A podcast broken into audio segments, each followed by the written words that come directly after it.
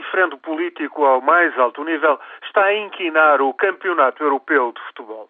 Na Alemanha, é já dado como certo que Angela Merkel e diversos ministros não estarão presentes em jogos disputados na Ucrânia ou em cerimónias oficiais.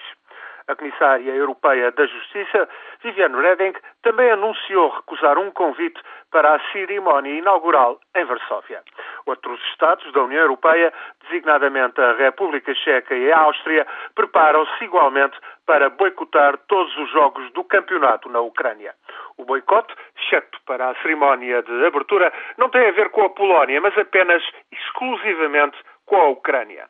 O presidente ucraniano, Viktor Yanukovych, recusa permitir que a ex-primeira-ministra Yulia Timoshenko, atualmente a cumprir uma pena de sete anos de prisão, receba tratamento médico no estrangeiro.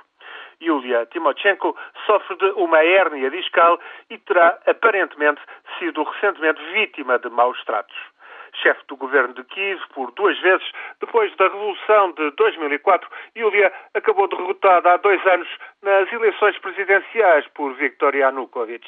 Em outubro, foi condenada por abuso de poder e aguarda ainda julgamento por acusações de evasão fiscal.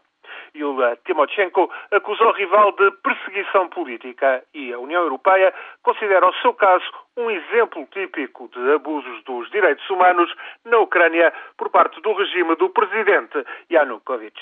Até à abertura do campeonato em junho, a polémica vai rolar e um boicote da maioria dos Estados da União Europeia pode vir a estar na calha. Em matéria de presenças políticas dos Estados da União, só jogos na Polónia terão cobertura. Viktor Yanukovych ou cede e perde a face e sofre uma grave derrota política ou arrisca um boicote à final de 1 de julho, em Kiev.